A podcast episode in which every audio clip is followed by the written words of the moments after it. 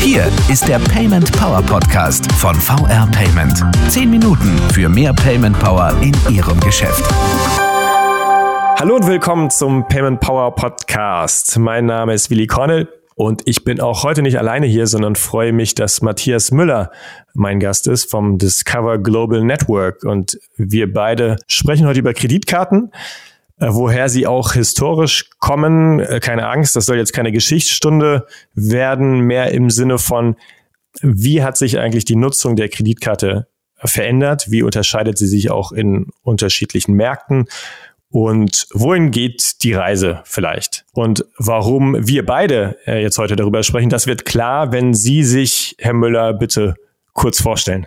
Das mache ich gerne. Vielen Dank, Herr Connell. Ja, äh, zunächst mal vielen Dank, dass wir heute beim Podcast dabei sein dürfen. Ist auch meine Premiere tatsächlich. Aber wir freuen uns drauf und hoffen, dass wir den Zuhörern die Kreditkarten und auch das Discover Global Network noch mal ein bisschen näher bringen können. Mein Name ist Matthias Müller, bin seit knapp vier Jahren bei Discover dabei als Senior Manager und betreue Akzeptanzpartner in der Dachregion. Das sind also maßgeblich Acquirer, Netzbetreiber und PSPs und was sonst noch so alles dazugehört. Power Payment habe ich äh, tatsächlich von Anfang an mit betreut, also seit 2018 schon in der Zertifizierung den gesamten Rollout mitgemacht und wir haben jetzt ja tatsächlich schon über 40.000 Akzeptanzstellen geschaffen. Vielleicht müssen Sie noch einmal die Brücke schlagen zur Kreditkarte, wie man sie kennt. Discover Global Network ist ja vielleicht nicht jedem ein Begriff. Das ist richtig, genau. Also wenn wir ein bisschen in die Historie gehen, ein Bestandteil des Discover Global Networks ist tatsächlich die Diners Club Karte. Und Diners Club war der Ursprung, kann man sagen. Ne? Also die Karte wurde 1950 ähm, erfunden aus einem ganz äh, ja, interessanten Grund letztendlich. Das war der Gründer äh, Frank McNamara in New York, äh, der sein Geschäftsessen nicht bezahlen konnte, weil er kein Bargeld dabei hatte. Mhm. Und er hatte ja dann die Idee mit einem Kollegen eine Bezahlkarte rauszubringen. Die war initial tatsächlich aus Pappe und wurde für ja, dedizierte Mitglieder dafür genutzt, Restaurantrechnungen über einen Monat zu sammeln und am Ende des Monats dann konsolidiert zu bezahlen. Im nächsten Step wurde das Ganze dann noch auf Hotelrechnungen ausgeweitet. Ja, und das war quasi der Ursprung der Kreditkarte und da sind die anderen, ich sage mal, Wettbewerber dann draufgesprungen. Das war 1958 die American Express und die waren auch tatsächlich die ersten, die aus der Pappkarte dann ein Jahr später die Plastikkarte erfunden haben. Ja, und so ging es seinen Weg. Dann kamen Visa und Mastercard nach. Master in den 60er Jahren, Visa 1970. Und natürlich ist es auch nicht bei der Pappkarte oder bei der Plastikkarte per se geblieben, sondern das Ganze ging ja einher mit einer ganzen Menge technologischem Fortschritt. Äh, wir hatten in den 60ern auch zum ersten Mal äh, den Magnetstreifen, also dass die Karten elektronisch gelesen werden konnten. Kontaktlos und NFC gibt es seit 2007 und die erste EMV-Chip-Transaktion war dann in 2010. Ja, das berücksichtigt noch gar nicht den E-Commerce-Bereich an sich. Also da hat sich wahnsinnig viel getan. Ja, Sie haben es gesagt, von Papp zu Plastik, aber das ist nicht die einzige Neuerung. Sie haben ja ein paar technologische Entwicklungsschritte aufgezeigt. Wie hat sich denn jetzt auf die andere Seite geblickt eigentlich die Nutzung verändert? Ist die Kreditkarte denn in der Nutzung noch das, was sie am Anfang beim Geschäftsessen mal war? Na, ich glaube, der, der gesamte Akzeptanzbereich ist deutlich, deutlich breiter geworden. Ne? Also wir hatten natürlich initial war der Fokus noch auf, auf Reisetätigkeiten, also alles, was mit, mit Reisebuchungen, Restaurants, Hotels zu tun hat. Mhm. Aber mittlerweile ist die Kreditkarte ja ein, ein ganz gängiges Bezahltool weltweit. Ne? Da gehen natürlich die Präferenzen auch sehr auseinander, je nach Karte, je nach Region auch. Aber ja, letztendlich kann man heute fast alles auch in irgendeiner Art und Weise mit einer Kreditkarte Kreditkarte oder auch einer Debitkarte bezahlen. Über die Besonderheiten in den verschiedenen Ländern würde ich gerne gleich nochmal sprechen. Vielleicht vorher einmal so einen Rundumblick. Welche verschiedenen Arten von Kreditkarten äh, gibt es denn heute und auch wie unterscheiden die sich eigentlich? Also es gibt letztendlich sechs große Kreditkarten-Brands. Das sind natürlich erstmal die beiden ganz, ganz großen, Visa und Mastercard.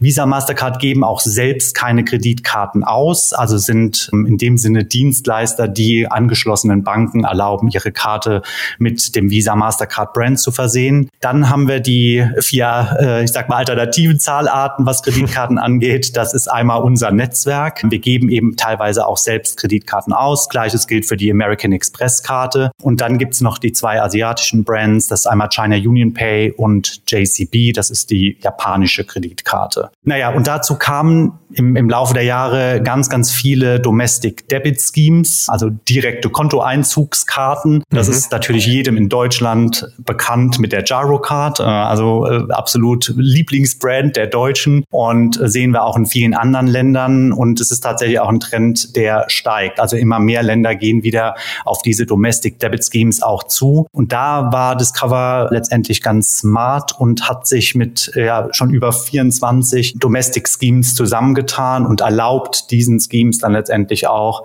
im Cross-Border-Verfahren, also länderüberschreitenden Verfahren, stationär wie im E-Commerce auch, die Karte über unser Netzwerk abzurechnen. Ne? Auch das Prinzip kennen wir mit der Gyrocard, die ja meistens ein Maestro oder ein VPay Co-Badge hat. Also mhm. Im Ausland eingesetzt, werden diese Transaktionen dann über Mastercard oder respektive Visa abgewickelt.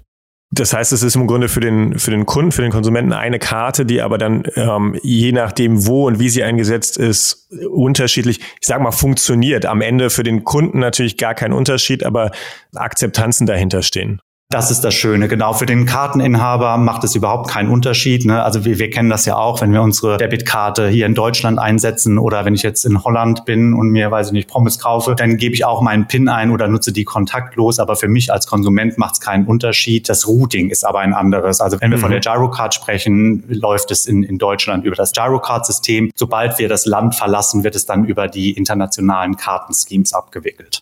Und jetzt haben Sie schon gesagt, das gibt es durchaus Vorlieben in verschiedenen Ländern. Wie werden die Karten denn so weltweit verwendet? Also wo liegen Besonderheiten, die auch Händler beachten müssen?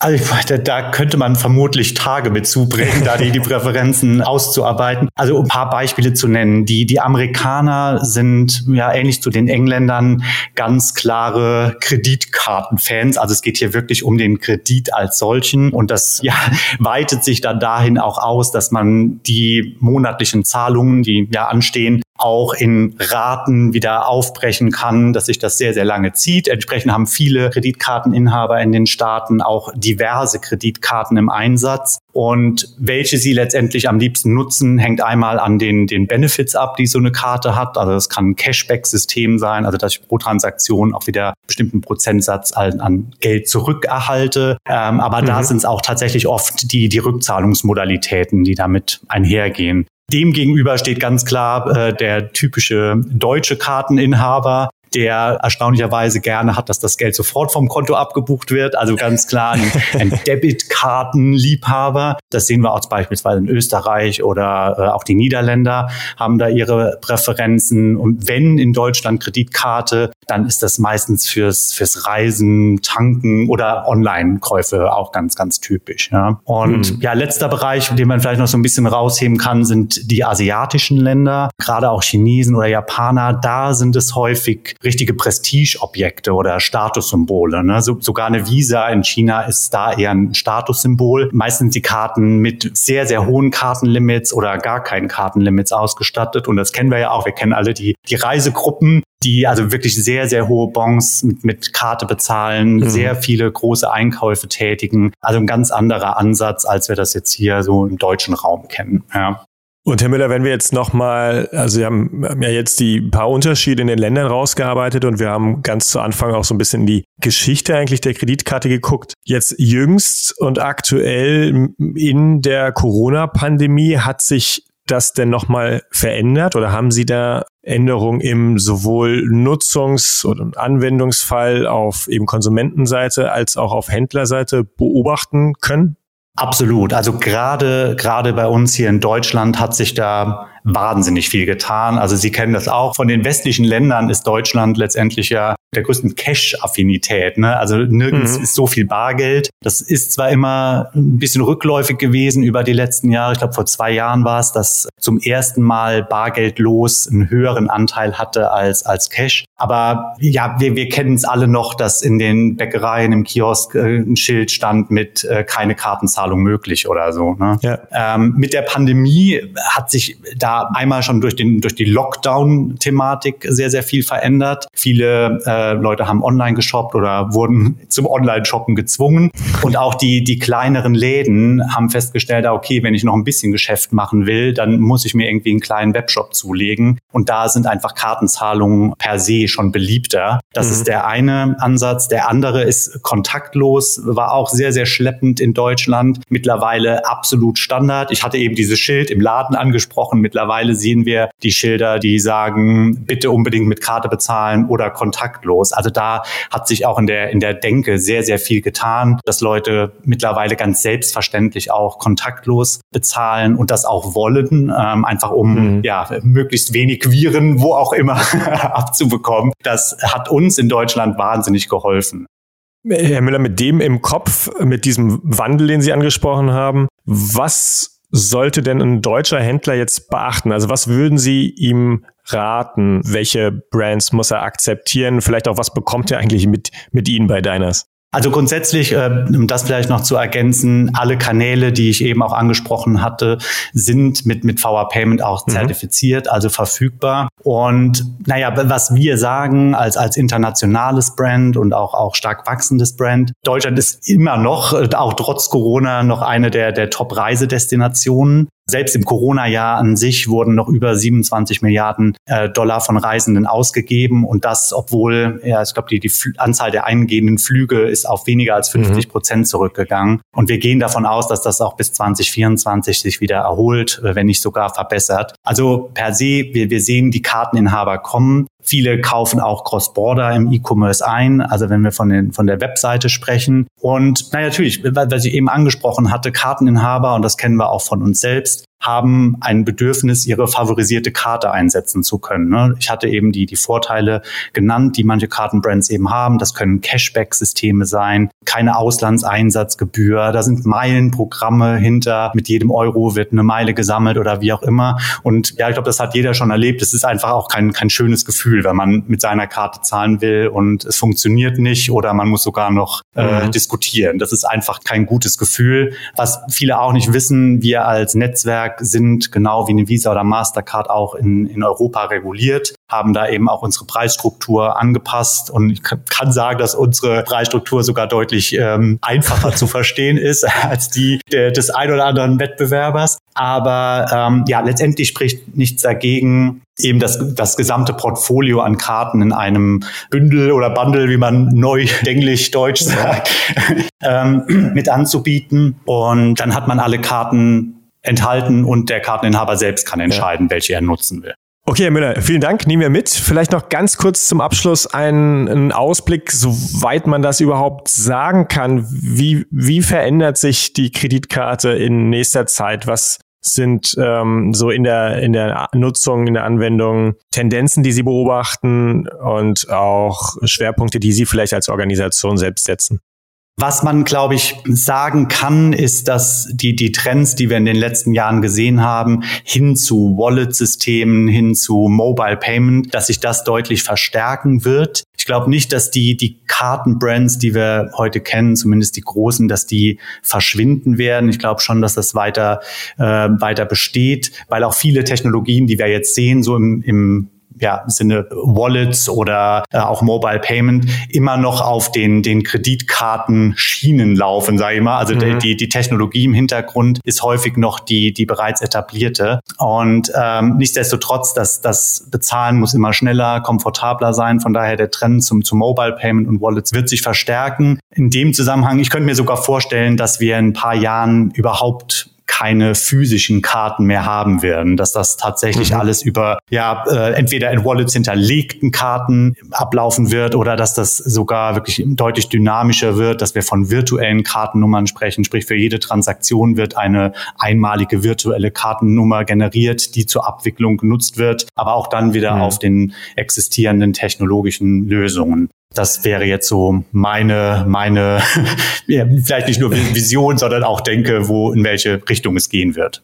Ja, spannende Aussichten. Vielen Dank, Herr Müller, für Ihren Besuch im Payment Power Podcast und dafür, dass Sie ja die Kreditkarte aus äh, sehr unterschiedlichen Perspektiven sehr anschaulich äh, mal für uns und mit uns beleuchtet haben. Also äh, Kunde, Händler, marktseitig ähm, aus der Vergangenheit und in die Zukunft. Herzlichen Dank für den Besuch. Danke Ihnen vielmals.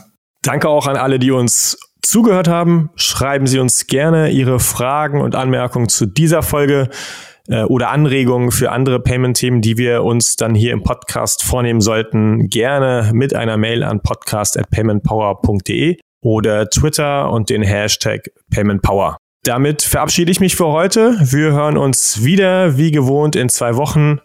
Bis dahin, machen Sie es gut.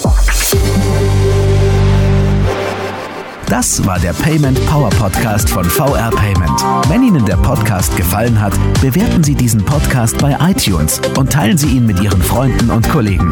Der VR Payment Power Podcast. Zehn Minuten für mehr Payment Power in Ihrem Geschäft.